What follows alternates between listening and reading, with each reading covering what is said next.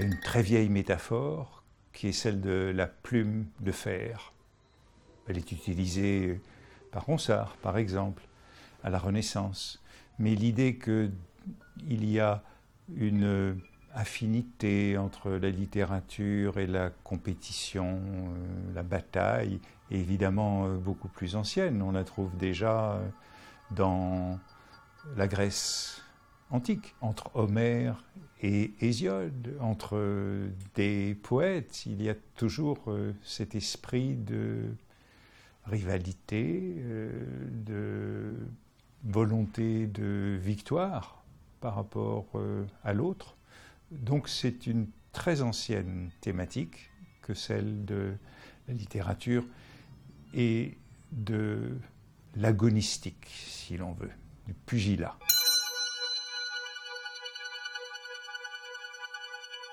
Dans ce cours, je parlerai certainement de, l'Antiquité, mais ce n'est pas ma spécialité, donc je serai plus discret sur cette euh, période. Je parlerai certainement de la Renaissance, que je connais mieux, puisque la Renaissance est une période, bon, c'est celle de la guerre civile, des guerres de religion en France, qui occupe une large partie du, du XVIe siècle. C'est un moment où la plume sert à défendre des idées, et défendre des idées, ça veut dire en attaquer d'autres. Hein. Et des auteurs comme Agrippa d'Aubigné sont véritablement des, combattants. Et la plume leur sert euh, d'arme blanche. Euh, on peut penser à d'autres périodes, à la querelle des anciens et des modernes, si euh, familière pour l'âge classique.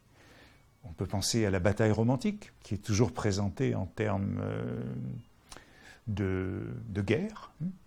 et puis alors au XIXe siècle, le rapport de la littérature et de la polémique, euh, du pamphlet est euh, évidemment très très important, euh, omniprésent.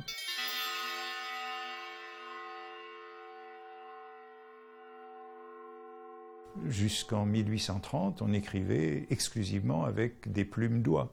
Et puis en 1830, d'abord en Angleterre et puis en France, s'est répandue très vite la plume de fer.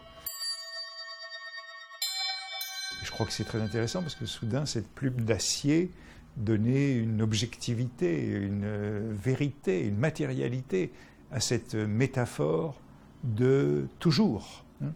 Et euh, évidemment, euh, à ce moment-là, euh, c'est ce qui explique que ce thème soit devenu omniprésent. Tout journaliste est en train d'embrocher avec sa plume ses adversaires. On trouve beaucoup de représentations dans la caricature de Daumier notamment. Donc beaucoup de journalistes sont ainsi traités comme des combattants à l'arme blanche. Cette image, elle est représentée dans, par exemple, dans la phrase anglaise bien connue The pen is mightier than the sword. La plume est plus forte, plus puissante que, que l'épée. Hein.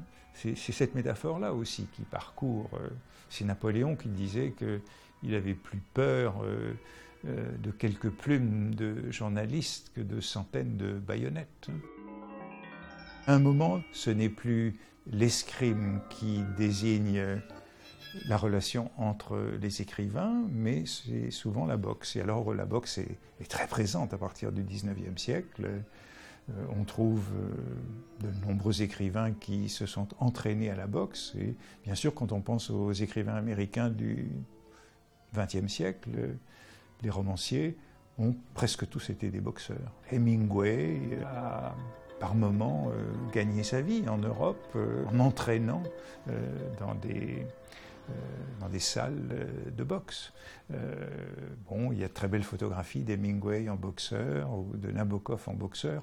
Je crois que c'est vraiment dans le roman américain du XXe siècle une image très très prégnante de ce que représente l'écriture. Il me semble qu'on peut conclure, mais enfin c'est une hypothèse, que dans la littérature, il y a je dirais presque toujours, une dimension de compétition. On sait l'importance qu'ont les prix littéraires dans le contexte de la France contemporaine. Mais la poésie était aussi liée au prix dans l'Antiquité grecque. Et c'est sans doute assez difficile de dissocier cette activité de la volonté de faire mieux.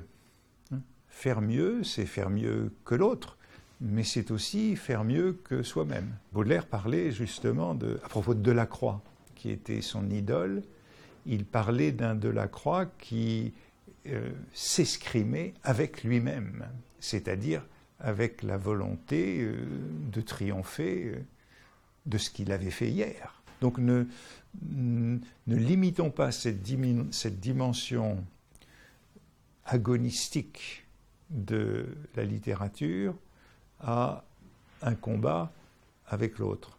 C'est aussi un combat avec soi-même, et c'est peut-être le sens euh, le plus essentiel.